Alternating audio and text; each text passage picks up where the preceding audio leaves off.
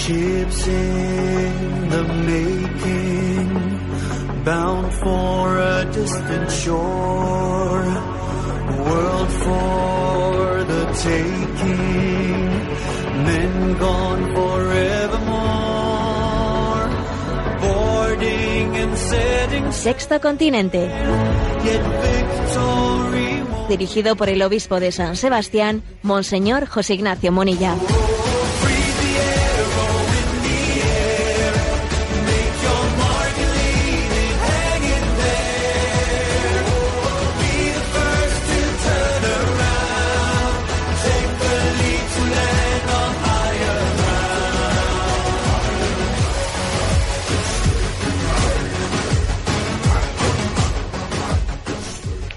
Un cordial saludo a todos los oyentes de Radio María. Un día más, con la gracia del Señor, nos disponemos a realizar este programa llamado Sexto Continente, que lunes y viernes de 8 a 9 de la mañana, una hora antes en las Islas Canarias, nos acordamos especialmente de nuestros hermanos canarios en este tiempo en el que están teniendo pues unas emergencias de incendios muy importantes en esa tierra. Les enviamos un saludo muy cordial a nuestros hermanos de las Islas Canarias.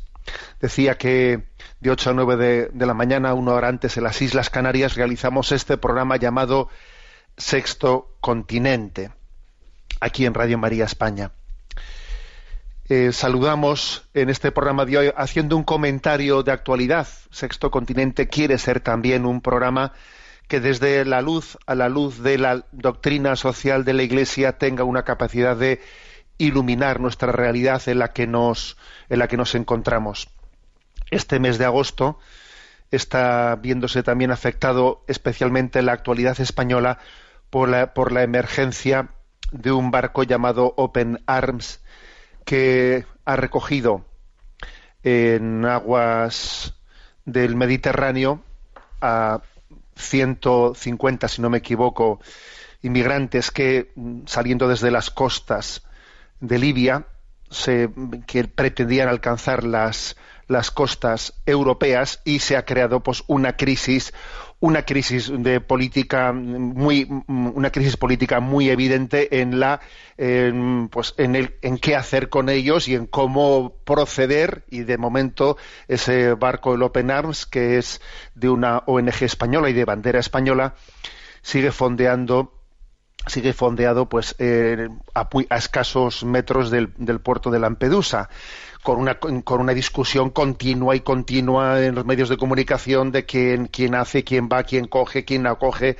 etcétera, etcétera, ¿no? Y permitidme unas, a propósito de, de esta situación, unas reflexiones desde esta perspectiva nuestra, ¿no? De la doctrina social católica. Bueno, en primer lugar, creo que hay que decir que, que queda patente lo que es la, el fracaso de una política comunitaria. La Comunidad Económica Europea muestra su fragilidad. Queremos hacer un proyecto común, queremos que Europa eh, sea una casa común y pues no únicamente episodios como el del Brexit, ¿no? Sino detrás de bueno, el Brexit también esconde eh, no únicamente el egoísmo de quien quiere de quien no está dispuesto a poner a poner dinero dice si a, si a mí me sale más a cuenta salirme que quedarme pues porque resulta que es más lo que tengo que poner que lo que voy a recibir pues me salgo de la comunidad económica europea no me salgo de de, esta casa que no me resulta rentable. Claro, eh, lo mismo lo mismo ocurre también con el tema de la política comunitaria de la acogida de los inmigrantes. Bueno, pues hay estados, a mí esto no me va, yo no estoy en, en la zona fronteriza, pues que, que, carguen otros con ellos y es una especie de quitarse de encima el problema. Esto te, no, no hay una corresponsabilidad. Fijaros si, si este es un tema que en absoluto es de último momento. Desde el primer momento este es una, una, emergencia que ha estado, ha estado presente y no se ha sido capaces de darle una respuesta común. Segundo lugar, es un auténtico espectáculo, ¿no? Es un auténtico espectáculo, pues la, las improvisaciones con las que se vive, los bandazos, los bandazos, ¿no? Que, que estamos observando en la clase política, ¿no? También muy especialmente la nuestra, la española, los bandazos. ¿eh? Decimos una cosa, pero su contraria, en un caso actuamos de una, de una manera, con el siguiente barco actuamos de otra, los bandazos en la continua improvisación. Todos tenemos la impresión de que se actúa ante las cámaras. Se actúa ante las cámaras. ¿eh? Recuerdo una, un suceso que pasó de esos que yo creo que pasó desapercibido. Quiero recordar que aquí lo comenté, ¿no? Cuando, cuando tuvo lugar esa, ese juicio público en Cataluña del, en, torno a los que estaban condenados por el llamado proceso, etcétera, que por cierto está pendiente de sentencia, ¿no? Pues eh, el responsable del, del tribunal el juez Marchena, recuerdo que en un momento determinado en que uno de los encausados pues estaba allí, no sé si era un encausado, no recuerdo, o era un testigo, no lo recuerdo, que cuando fue preguntado pues empezaba a hacer un discurso que obviamente no respondía exactamente a lo que le habían preguntado, pues el juez Marchena le dijo, mm, disculpe, ¿le importaría eh, responder ante este tribunal y no ante las cámaras? Me pareció una, me pareció una palabra dicha con una con una ecuanimidad eh, de las que esas que hacen pensar. ¿Le importaría a usted responder ante este tribunal y no, a las, y no ante las cámaras? ¿no? También habría que decirle eso ante la clase política. Perdone, ¿podrían actuar ustedes ante su responsabilidad política, ante su conciencia política y no ante las cámaras?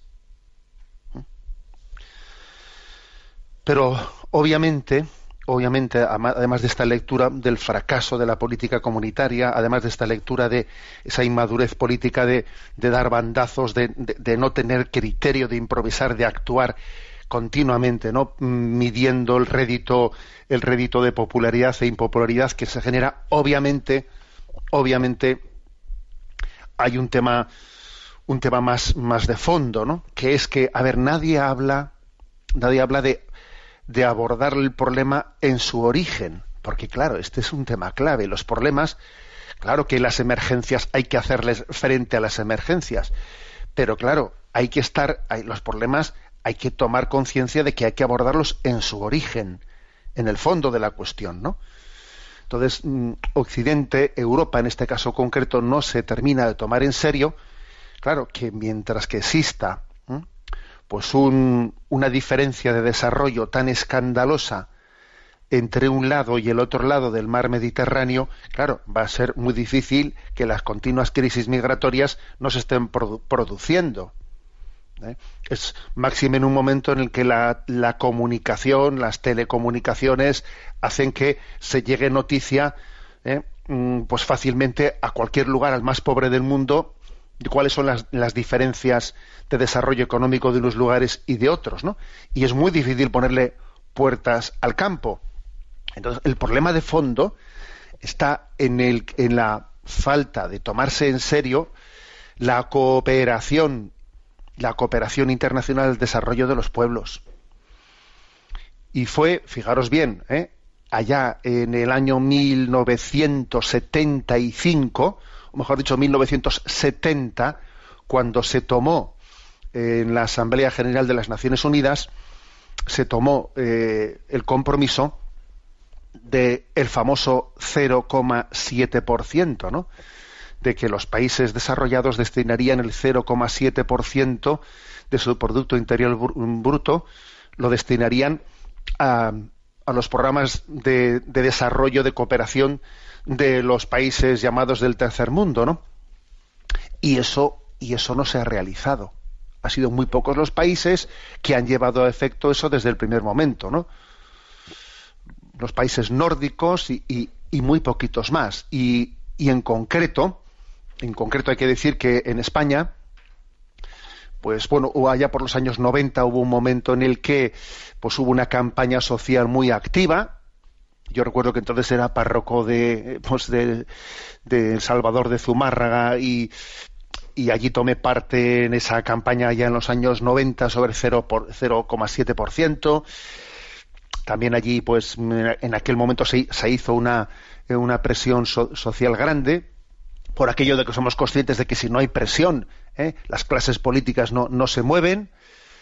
Se hicieron acampadas del 0,7% Bueno, y se consiguió eh, pues que España llegase llegase al 0,4, ¿eh? al 0,4%. Luego vino la crisis económica. Bueno, la crisis económica fue la, la excusa perfecta para que se descendiese hasta incluso se llegó a descender al 0,16%, ¿eh?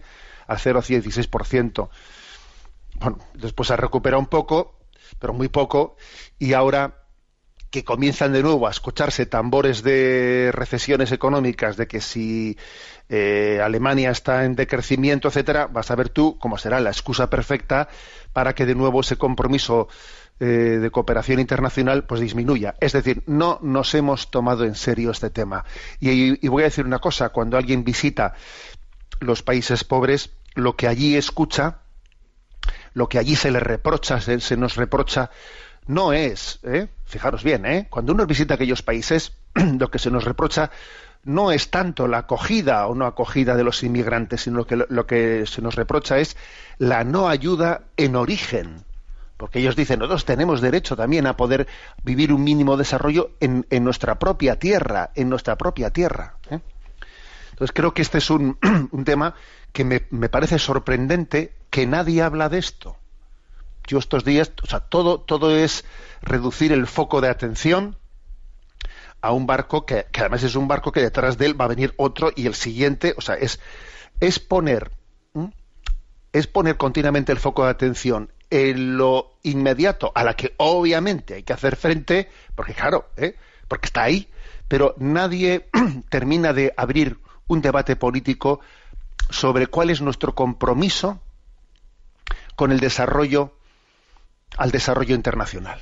Porque es el, origen del problema, claro. Nadie habla de ese tema. No he escuchado yo la clase política decir, hacemos un pacto, hacemos un pacto de Estado en el que, fijaros, eh, para las pensiones ya se hace un pacto de Estado, ¿no?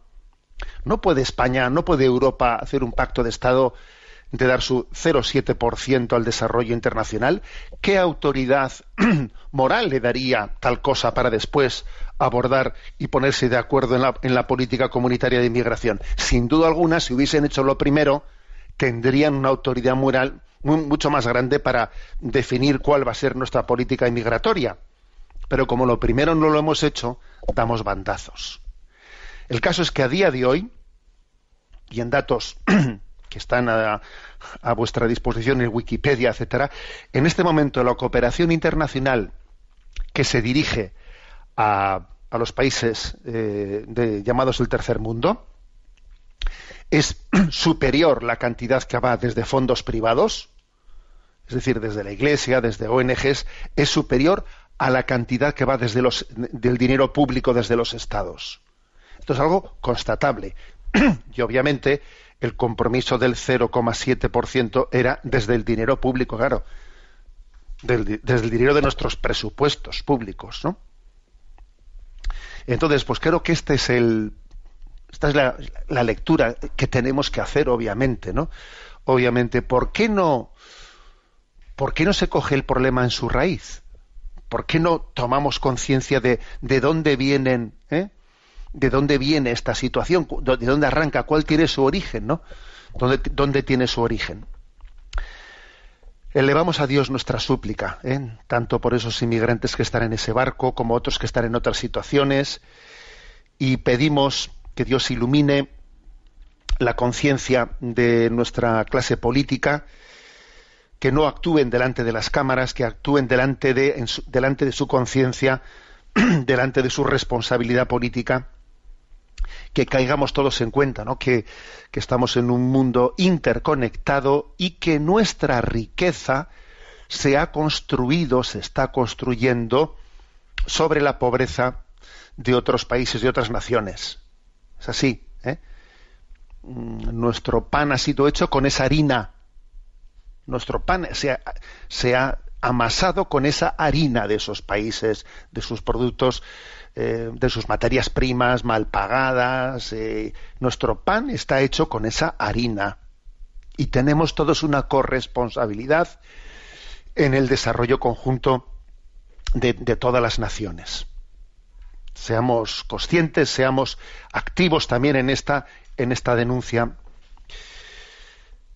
Bien, pues esto Continente es un programa, decía que tiene también esta vocación, ¿no? De iluminar nuestra realidad desde la doctrina social de la Iglesia.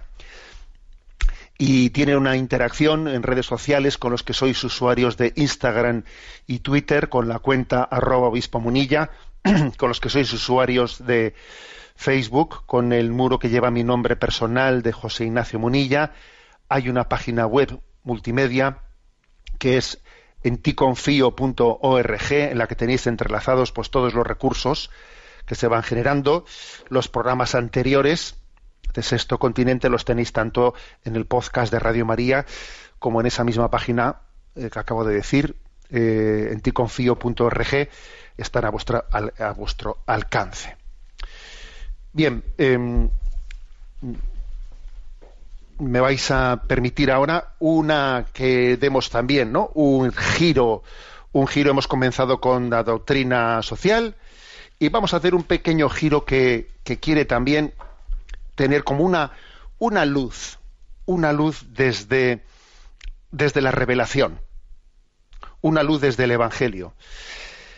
Tres ideas preciosas, ¿eh? tres ideas preciosas, tres convicciones tres convicciones de esas que en nuestra, en nuestra vida nos pueden iluminar el horizonte que parece oscuro.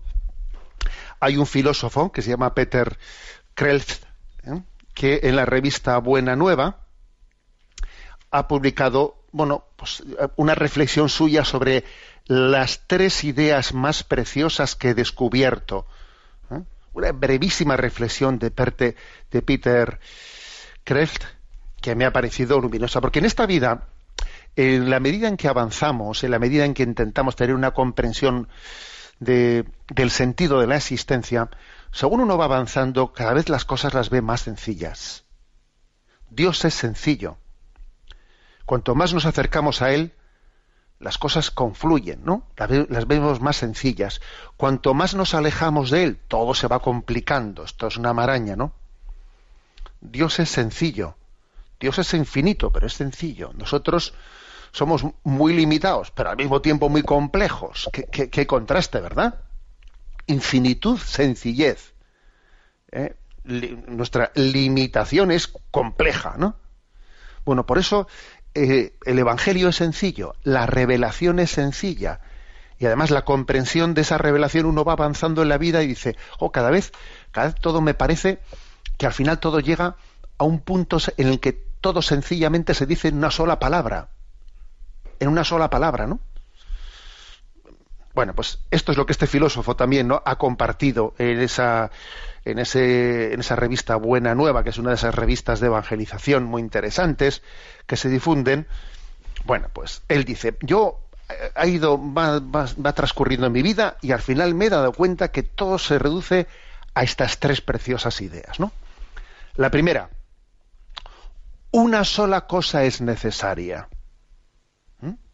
Entonces él dice cómo, pues él, según ha ido avanzando en su vivencia cristiana, al final dice, a ver, cuando uno al principio a Dios le pide montones de cosas, se pone a hacer una oración y lleva allí una libreta y en una libreta dice, a ver, que no se, que no se me olviden cosas. Y al Señor le, le pido esto, le pido lo otro, le pido lo demás allá, eh, tomo notas, mi libreta, en fin. ¿eh?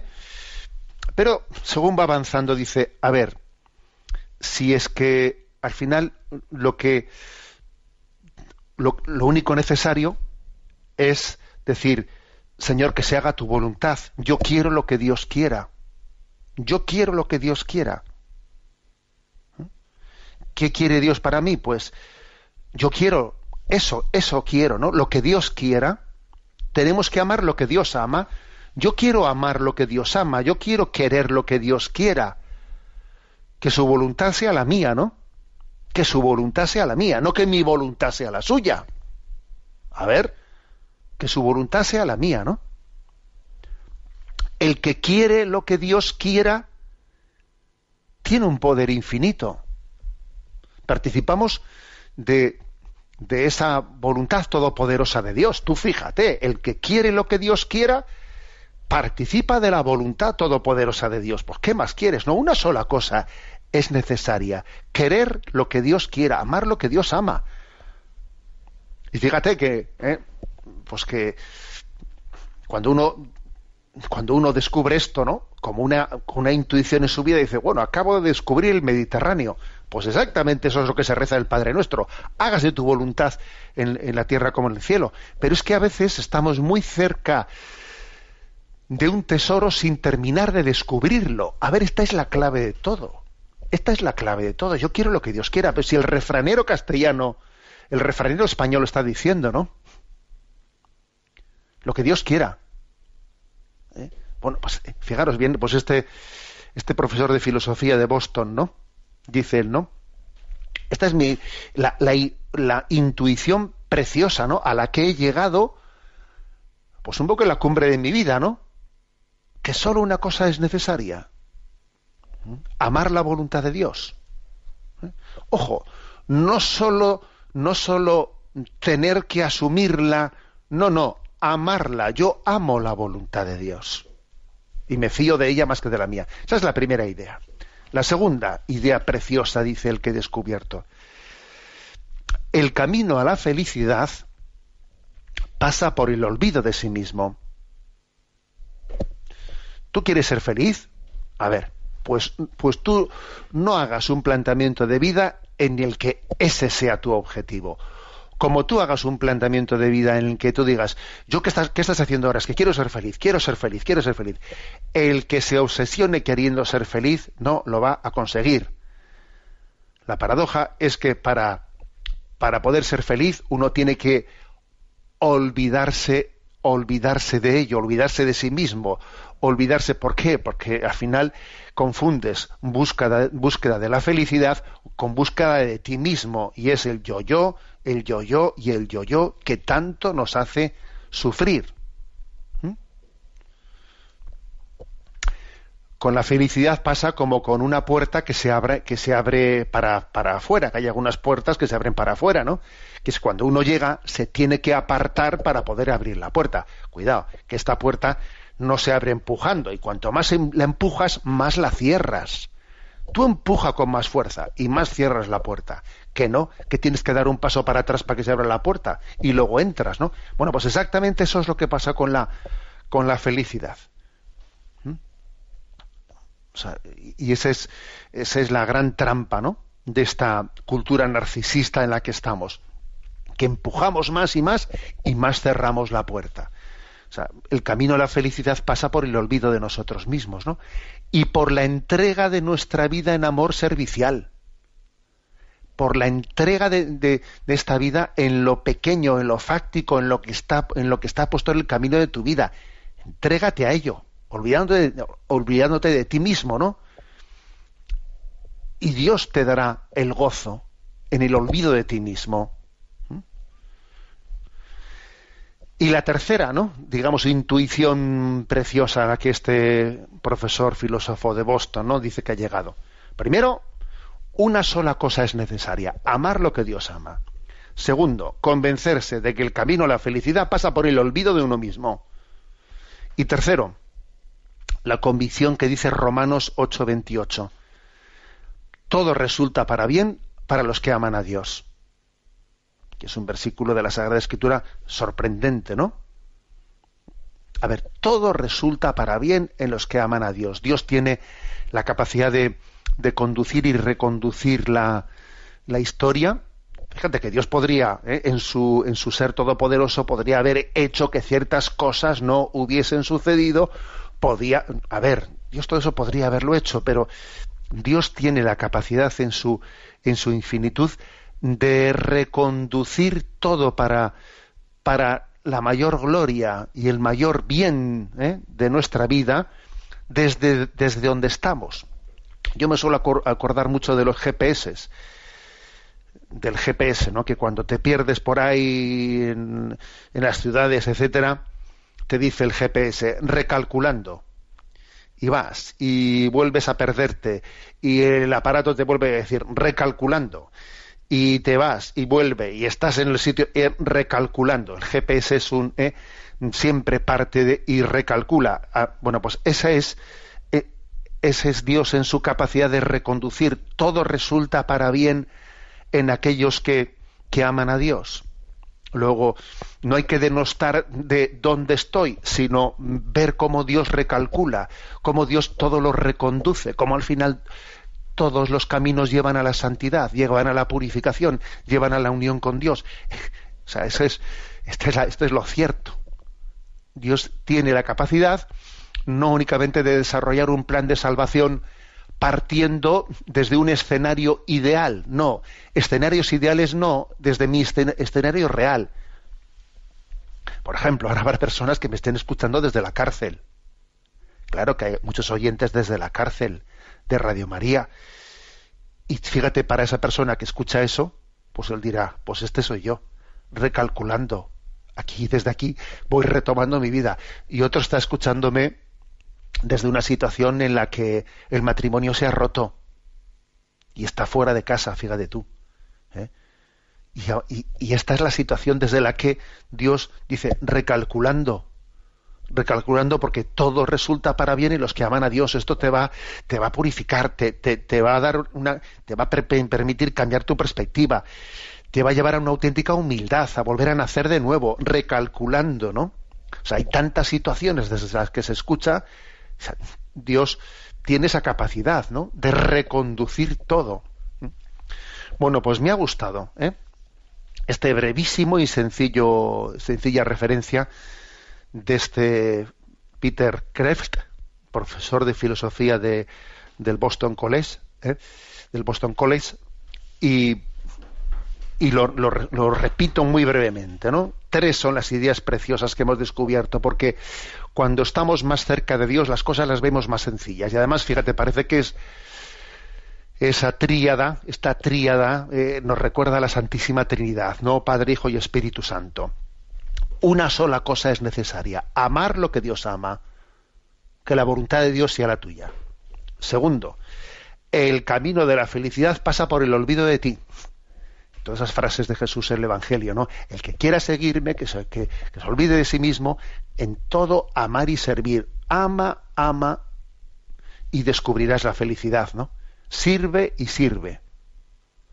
Y en tercer lugar, todo resulta para bien para los que aman a Dios. Ten este acto de confianza, el acto de confianza de decir, todo es reconducido en la, en la providencia de Dios, ¿no? me atrevo a decir que estas tres ideas eh, son perfectamente en honor a la Santísima Trinidad. En honor al Padre, una sola cosa es necesaria, la voluntad de Dios, que sea la mía, que sea su voluntad, que sea la mía, que yo la haga la mía, que la ame. En honor al Hijo, al Hijo, el olvido de nosotros mismos, amando y entregándonos en servicio. En honor y a gloria del Espíritu Santo, de la tercera persona de la Santísima Trinidad. Todo resulta para bien en los que aman a Dios. El Espíritu es el que conduce la historia, el que conduce el hilo de la historia, el que lleva todo para nuestra santificación, el que es santificador, el que hace que cuanto acontezca esté integrado en ese plan de salvación. Pues bien, vamos a tener un momento de descanso musical, Anima Christi de Marco Frisina.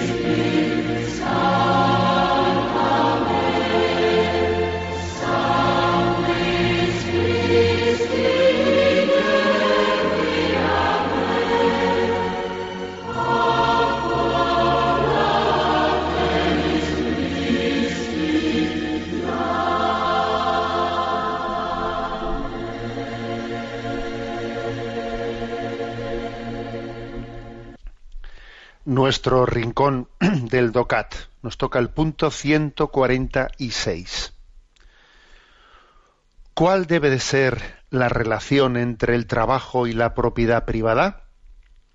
Y responde, Karl Marx y Friedrich Engels escribieron en su manifiesto comunista del año 1848 que el programa del comunismo podría resumirse en una fórmula única, la abolición de la propiedad privada. La Iglesia, por el contrario, ha defendido siempre en su doctrina social el derecho a la propiedad privada y al mismo tiempo no ha dejado nunca de repetir que Dios ha creado la tierra y sus bienes para que todos los seres humanos los usen. La doctrina social llama a esto el destino universal de los bienes de la tierra. De aquí se deriva el principio de la obligación social de la propiedad, es decir, que las propiedades privadas no deben ser, no, se deben usar egoístamente, sino que se han de compartir para el bien de todos. Esto se aplica de modo particular a la relación entre propiedad y trabajo. Las inversiones han de servir para la creación de nuevos puestos de trabajo y para la expansión del bien común. Bueno, por lo tanto, como veis, eh, en este punto 146 de este pequeño compendio, no de o de esta popularización eh, del compendio de la doctrina social de la Iglesia, que es el DOCAT, reafirma un principio clave. Eh, la doctrina social de la Iglesia cree en la propiedad privada. La propiedad privada dignifica, dignifica al hombre, el hecho de que alguien se sepa eh, propietario de, unos bienes que él tiene también que, estar dispensándolos, eh, eh, eso le, hace tomarse más en serio su vida, hace que la responsabilidad se la tome más en serio. Cuando algo es de todos, en el fondo no es de nadie y eso no nos ayuda, no nos ayuda esto creo que es un principio que además la propia historia lo ha demostrado. ¿eh? Uno va a estos países, ¿no? Eh, de esos países que ya prácticamente hay que decir que los sistemas comunistas eh, pues incluso los que mantienen todavía el sistema político político comunista, luego en la práctica en esto han, ido pasándose a la economía a la economía de mercado poco a poco. Uno va a China y dice, bueno, a ver, este será un país comunista, pero aquí ha introducido completamente otra concepción económica. Aquí hay propiedad privada, vaya que si la hay, etcétera, ¿no? ¿Por qué los países comunistas han tenido que pues que olvidarse de ese principio de Marx y de Engels, ¿no? De que la abolición de la propiedad privada. Bueno, pues porque han visto que es un desastre, ¿eh? es un desastre porque eso no ayuda a la responsabilidad ¿eh?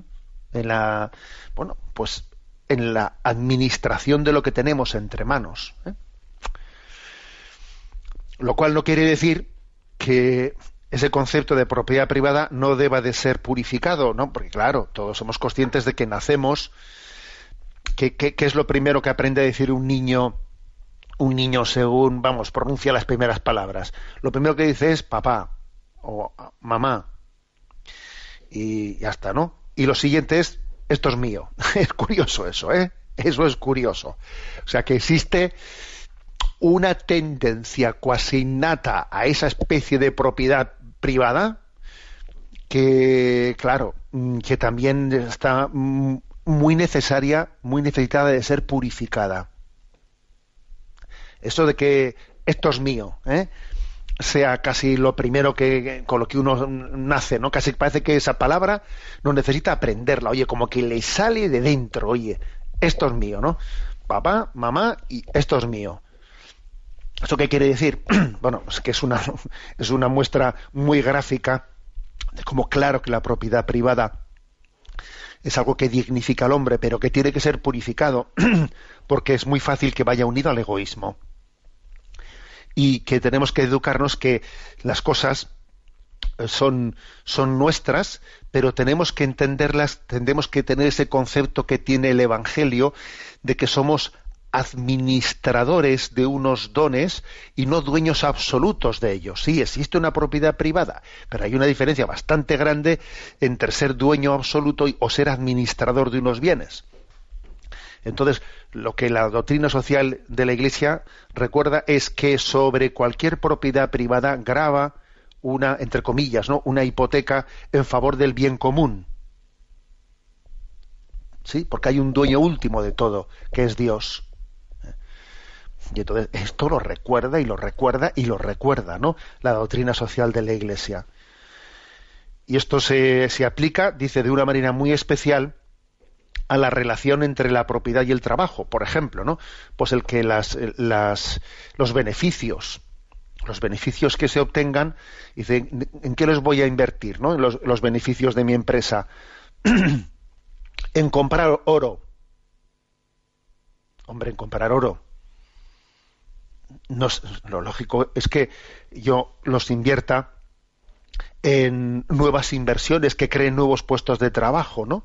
Para que haya una expansión del bien común. O sea, he puesto un ejemplo concreto, ¿eh? pero esto lo afirma aquí explícitamente. O sea, tenemos en, en, esos en ese en esos beneficios, en esas propiedades que tienes, que será legítima tu propiedad privada, ahora tienes una responsabilidad en que de ella se derive el bien común, que de ella se derive un bien para todos, porque porque hay una hay un destino universal de los bienes, hay, hay grava sobre ellos una hipoteca, una hipoteca en, en, favor del bien común. Aquí viene una cita de San Juan Pablo II de su encíclica Centesimus Annus, ¿no? el número 43, que dice, la propiedad de los medios de producción, tanto en el campo industrial como agrícola, es justa ilegítima cuando se emplea para un trabajo útil, pero resulta ilegítima cuando no es valorada o sirve para impedir el trabajo de los demás u obtener unas ganancias que no son fruto de la expansión global del trabajo y de la riqueza social, sino más bien de la explotación ilícita, de la especulación y de la ruptura de la solidaridad en el mundo laboral. Este tipo de propiedad no tiene ninguna justificación y constituye un abuso ante Dios y ante los hombres. O sea que, fíjate, dice San Juan Pablo II, ¿no? De esta encíclica, eh, Centésimos Anus. Dice, claro que existe una, eh, pues un derecho a tener una propiedad de medios de producción, ¿no? Agrícola, industrial, pero tienes, esa, tienes ese derecho a esa propiedad privada, pero para ponerlo al servicio, ¿eh? para que lo pongas al servicio de la producción de bienes para los demás. O sea, el que tengas determinados terrenos y, prefieras, ¿no? Y prefieras tenerlos, sencillamente tenerlos y no y en vez de tenerlos sin ningún tipo de explotación, ¿eh? en vez de hacerlos producir, o el que también tengas determinadas viviendas, ¿no? absolutamente desocupadas, las viviendas, en vez de hacerlas producir, es que prefiero no tener líos, porque si alquilas las viviendas eh, tengo líos. A ver, ya, pero es que es que esos bienes que tienes tienen también un destino, un destino en favor del bien común. Y además, mira, ese dinero que obtengas lo puedes hacer con él otra, otras cosas. ¿eh? O sea, esas viviendas, esos terrenos, ese dinero tiene, tiene, que ser producido, tiene que ser reinvertido.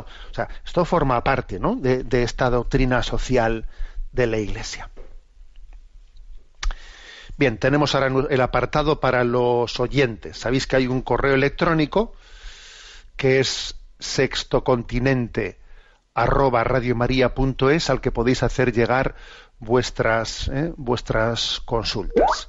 Tenemos a Mónica en, el, pues en la emisora y le vamos a pedir a Mónica que nos vaya presentando las preguntas que hemos seleccionado. Buenos días, Mónica. Muy buenos días, monseñor. Adelante. Comenzamos con un joven que escribe con la siguiente duda.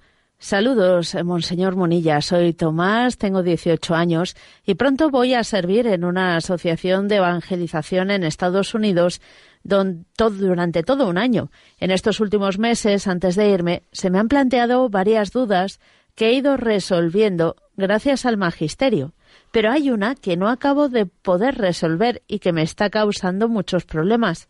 ¿Todos los ateos se condenan? Yo siempre había creído que no, que si una persona desconocía a Dios sin culpa, pero buscaba la verdad y cumplía la ley natural, era salvada. Y es así, según dice el catecismo.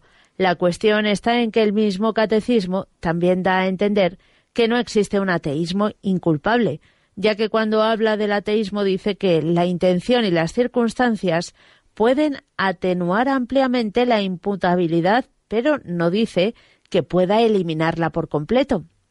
No puedo concebir que Dios les condene, que los aparte la mirada, que les abandone a su terrible situación y a las titánicas dificultades que tienen para encontrar a Dios. Hace unos días hablé con un niño de nueve años que me preguntó qué era la cruz que llevaba en el cuello. El pobre no solo no sabía quién era Jesús, sino que tampoco sabía qué era Dios. Intento encontrar una salida a esto, pero no la encuentro. Cuando una persona está sujeta a unos padres ateos, unos amigos ateos, un Estado ateo, unos científicos, humanistas y artistas ateos, a unos medios ateos, ¿cómo puede Dios abandonarlo? Vamos a ver. Bueno, lo primero que que nos alegramos, ¿no? De que tengamos pues oyentes eh, tan jóvenes de 18 años que hagan este tipo de preguntas, ¿no? Verdaderamente estamos en una sociedad que hay para todo, ¿eh? Hay para todo. Y, bueno, pues quizás Radio María también es, es testigo de, de jóvenes también que rompen con los estándares, ¿no?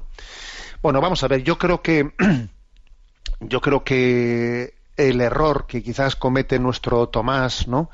Eh, a la hora de armarse pues esta contradicción diciendo, a ver, eh, pues la, la Iglesia dice, no, más lo dice explícitamente el Concilio Vaticano II, que aquellos que, que no hayan conocido a Dios, que incluso aquellos ateos que, que no le hayan rechazado con toda la culpabilidad, ¿no? Con, o sea, con la culpabilidad, mm, pues pueden pueden salvarse en la medida en que sean fieles a aquello que han conocido en su conciencia, ¿no? A la verdad conocida mediante el juicio de su conciencia, podrán conseguir la salvación eterna. Eh, claro, luego dice, luego dice, sin embargo, Tomás, ya, pero es que luego el catecismo de la Iglesia Católica habla de que, como que da a entender eh, que es difícil, eh, es difícil creer que alguien haya rechazado ¿no? la existencia de Dios sin una cierta, una cierta culpa. Bueno, para empezar, cuando se dice una cierta culpa, dice cierta, no dice plena culpa. Claro que alguien puede rechazarle a Dios con plena culpa, ¿eh? Y de hecho la Sagrada Escritura y el Evangelio de Jesús tiene frases en las que habla de, de esa posibilidad de, de condenación o de perdición por haber rechazado ¿eh? Eh, el don de la fe. Pero para que, para que un pecado sea mortal, hace falta no sólo la gravedad de la materia, sino la plena conciencia y libertad. Con lo cual, cuando hay una cierta responsabilidad, pero no plena responsabilidad, obviamente no estamos ante un pecado mortal. ¿eh? Para que un pecado mortal sea mortal hace falta una plena conciencia y libertad. Con lo cual es posible que haya personas, bueno, pues que como dice el oyente, ¿no? Como dice Tomás, pues no hayan tenido plena culpa de, ser ateas porque han, nacido y han crecido en un ambiente eh, pues que no les ha ayudado nada para ello pero por otra parte, como Dios les ha mostrado dentro de su conciencia, les ha ido mostrando la luz de, la verdad, tienen una cierta responsabilidad de no haberse abierto más a ello o no haber acogido ciertas posibilidades que Dios puso en el camino de su vida. Plena responsabilidad quizás no tengan, pero una cierta responsabilidad pueden tener. Una cierta. Entonces, cuando, como digo, ¿eh? para que algo sea motivo, porque además aquí explícitamente dice Tomás, se puede condenar a alguien, a ver, para que el hombre se condene hace falta que tenga una plena y absoluta conciencia y libertad en su rechazo. ¿eh? Y no es el caso, ¿eh? no es el caso de este caso intermedio que estoy poniendo. Por lo tanto, no, no es contradictorio que el catecismo diga ambas cosas. ¿eh? Que el hombre será juzgado por lo que ha conocido ¿no? en su conciencia como verdad y que incluso puede ser alguien que no que haya dicho que es ateo en la medida en que no haya sido plenamente culpable de ello, ¿no? Puede obtener la salvación, pero lo cual no quiere decir que no haya una cierta ¿eh? una cierta culpabilidad de la cual también tendrá que purificarse, porque pudo haber una cierta batalla en la que, en la que podría haber abierto su conciencia a la luz, ¿no? Damos paso a la siguiente pregunta. Sagrario desde Cáceres pregunta, he leído la noticia de la progresiva disminución de católicos en Alemania en los últimos años, en un número muy preocupante, de más de 200.000 por año. ¿Qué nos podría decir al respecto? ¿Esto pasa solo a los católicos o también sucede con los protestantes? Bueno, lo cierto es que también sucede con los protestantes, porque, a ver, digamos, el sistema alemán es un sistema en el que uno anualmente, como la gente allí se tiene que dar de alta, porque el que es católico es protestante, en la declaración de la renta, que es un sistema, ¿eh? bueno, pues que a nosotros nos llamaría mucho la atención, pues claro, eso hace que, ¿eh? dice, pues para no pagar el que uno, el que uno dice yo he dejado de ser católico, deja de pagar una parte importante de un impuesto anual. ¿eh? Que ojo, habría que ver qué ocurriría entre nosotros si tuviésemos ese sistema, ¿eh? Pero no, pasa entre los protestantes igual, incluso en un número hasta superior que los católicos, esa disminución, ¿no? Lo que me parece, lo que me parece mm, no, no, claro, no es de sorprender vista eh, la evolución hacia la, hacia la secularización, hacia la mundanización. Eh, claro, el, dios dinero eh, es el dios que, que, que, está configurando nuestras sociedades y encima si resulta que al, que al poner la declaración de la renta tú tienes que por declararte católico de pagar mm, o protestante de pagar más dinero que el que dice que es ateo, claro, o sea, es decir, pues es, bastante eh, bastante previsible, ¿no? Por desgracia, ¿no? Ese, ese aumento de, gente que abandone el catolicismo o el protestantismo, porque obviamente su Dios, su Dios, pues nuestro Dios es el, el dinero, ¿no? Ahora, yo lo que creo que sería importante aquí hacer subrayar es que la secularización de la Iglesia es la causa de, esta crisis, ¿eh?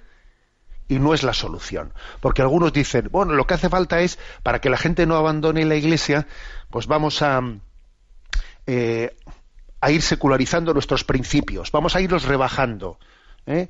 Vamos a hacer que nuestra doctrina, nuestra moral, etcétera, sea asuma la forma de pensar del mundo y de esta manera la gente no, no se nos irá, ja, con perdón. ¿eh? Y en la iglesia alemana pues existe esta tentación que es un meterse un gol en propia puerta que no veas tú. Mm. La causa de esta crisis es la secularización de la iglesia, de, la iglesia, de los miembros de la iglesia. Se han ido secularizando, se han ido mundanizando. Esta es la causa.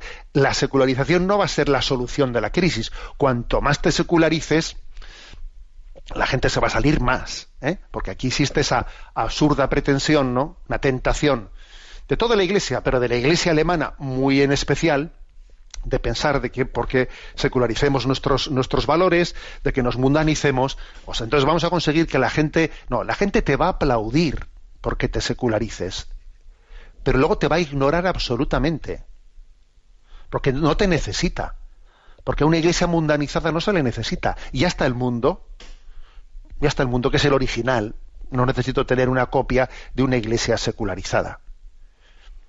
Por lo tanto, no nos tiene que asustar el que se vayan los que tengan que irse, lo que nos tiene que lo que nos tiene que preocupar verdaderamente es el no ser fieles, ¿no? Acordaros de esa frase de Jesús, también vosotros queréis iros, cuando, eh, cuando después de su discurso del pan de vida en el Evangelio de San Juan la gente se escandalizaba de las, de las frases de Jesús y empezaron a marcharse, a marcharse, Jesús no dijo, oye, eh, esperar, esperar, esperar, no os marchéis, que voy igual a reformular las cosas de otra manera, a, ver si así soy más eh, y, os quedáis, ¿no? No os vayáis, voy a reformular así en términos más actualizados lo que he dicho. No. Jesús dijo, oye, ¿también vosotros queréis iros? La puerta está abierta, ¿eh? No nos tiene que asustar el que se vayan en este, en este mundo absolutamente mundanizado. Lo que nos tiene que preocupar es el que nosotros no seamos fieles, ¿eh? el que no seamos fieles, el que no seamos santos, el que nos mundanicemos nosotros. Eso es lo que verdaderamente nos tiene, nos tiene que preocupar. Adelante con la siguiente consulta. Medellín Catalina nos escribe. Muy buenos días, Monseñor. Antes de todo, agradecerle el apoyo espiritual que nos otorga a través del programa de Sexto Continente. Le comento mi incertidumbre. Soy de Guatemala. En mi grupo se llevará a cabo un solemne acto de consagración de la imagen de nuestra Madre. Se han estado recaudando fondos para un proyecto de joyas y poder colocárselas ese día, una estaca y una corona, las cuales tienen un precio alto. A mi parecer, siento que nuestra Madre no pide lujos. Considero que no es necesario dicho gasto y se podría utilizar ese dinero para dar de comer a los pobres. Mi corazón no se siente a gusto con tanto gasto. Sin embargo, pienso en las palabras de Jesús en Mateo 20, 10. Pobres los tendréis siempre con vosotros, pero a mí no siempre me tendréis. Si estoy mal en mi pensar, me gustaría me corrigiera, Monseñor. Dios le bendiga. Bueno, un saludo, ¿no? También a los oyentes de Guatemala y desde otros países. Bueno, en primer lugar, Madeline, pues que yo creo que esa especie de sufrimiento que tienes es buena señal, es buena señal, es signo de que, de que el Señor también está dentro de ti haciendo que, que cuestionemos la autenticidad de las cosas. ¿eh? A ver, pues hay que decir que la historia, que en la historia de la Iglesia, las dos, las dos cosas han sido, forman parte de nuestro legado. ¿eh? Pues la, expresión de la fe, la expresión de la fe ha llevado a que ante el Señor pues se hayan hecho gestos y exvotos y ofrendas pues que han sido joyas preciosas ¿eh? que han sido expresión de una fe grande no pero al mismo tiempo también pues los padres de la iglesia San Juan Crisóstomo otros padres de la iglesia han insistido en decir ojo ¿eh? ojo con, con estar eh, adornando eh, adornando al Señor, eh, adornando mientras que tenemos el cuerpo de Cristo que está presente en los pobres, lo tenemos abandonado. Hay una, o sea, las dos cosas han formado parte de la tradición de la Iglesia y las dos cosas pueden ser santas al mismo tiempo, ¿no? El, que alguien ofrezca al Señor, pues una, como un signo, como un signo y expresión de amor, pues un sagrario precioso, por ejemplo, que quede para siempre, una imagen de la Virgen María, pues, pues, pues eso, ¿no? Pero también ha formado parte ¿eh? de, de, esa convicción del Evangelio, pues el decir, eh, vamos a priorizar la presencia de Jesucristo en los pobres y hagamos pues una expresión más, más austera, ¿no? Después del arte religioso. Ambas cosas han tenido lugar al mismo tiempo. Y por lo tanto, que exista esa especie de pequeña lucha interior de no quedarse a gusto es buena señal, porque las dos cosas son verdaderas. Eh, ¿Por dónde buscar un poco la vía de solución a, a, esta dicotomía, ¿no? que nos puede hacer un poco de difícil la búsqueda de ahí de un equilibrio? Pues yo yo la veo en gran medida en los, santos, aunque también es verdad que ha habido santos pues de digamos de sensibilidades en esto pues un tanto distintas unos y otros, ¿no? Pero por ejemplo, el santo cura de Ars, el santo cura de Ars, ¿no? El patrono de los párrocos te impresiona cuando ves su vida como él era especialmente pobre en su vida personal y sin embargo a la hora de pues de adornar, o sea, de de cuidar el culto, pues ayer era, espléndido. Tú veías, había un contraste en la vida del santo cura de Ars, como en su vida personal. Él vivía en una pobreza increíble, ¿no? Cocinaba un, puchero de patatas que le duraba toda una semana, al final de la semana ya estaban llenas de moho, le quitaba el moho por, encima y seguía comiendo, o sea, y sin embargo, cuando él iba a comprar, pues que si un cáliz, una casulla y lo otro, ayer, ayer era espléndido, o sea, allí no, allí no regateaba en gastos, ¿no? Ahora, sin embargo, si nosotros tenemos un estilo de vida en el que yo tengo mi aire acondicionado, tengo lo otro, tengo lo otro, ¿no? Y luego cojo y digo, mira, no, es que no hay que estar gastando tanto dinero pues en el en el eh, pues en el, sagrario, eso que se va a hacer en la iglesia, más vale dárselo a los pobres. Oye, mira, ¿por qué no empiezas por tu propia eh, austeridad? Eh? Bueno, es decir, que que obviamente y tampoco será lo mismo pues eh, un esvoto hecho en un lugar donde hay un nivel de pobreza que hecho en otro lugar donde no lo hay ¿eh? y quizás un sitio pues eh, como Guatemala en un, determinado contexto puede tener cercano a vosotros no pues un, un nivel de pobreza que, que, haga que haya que estar más atento a la presencia de Cristo también en los pobres pero me parece que este criterio de lo que es austeridad personal propia o de o de nuestra forma de, de expresar nuestro amor al Señor está, lo que lo que el cura de Ars distinguía es importante que lo distingamos todos ¿eh? Bueno, tenemos el tiempo cumplido. ¿eh? Y pido oraciones también por la, por semana de evangelización o los cinco días, seis de evangelización que vamos a tener con Radio María en Costa Rica, ¿no? En estos días próximos. La bendición de Dios Todopoderoso, Padre, Hijo y Espíritu Santo, descienda sobre vosotros. Alabado sea Jesucristo.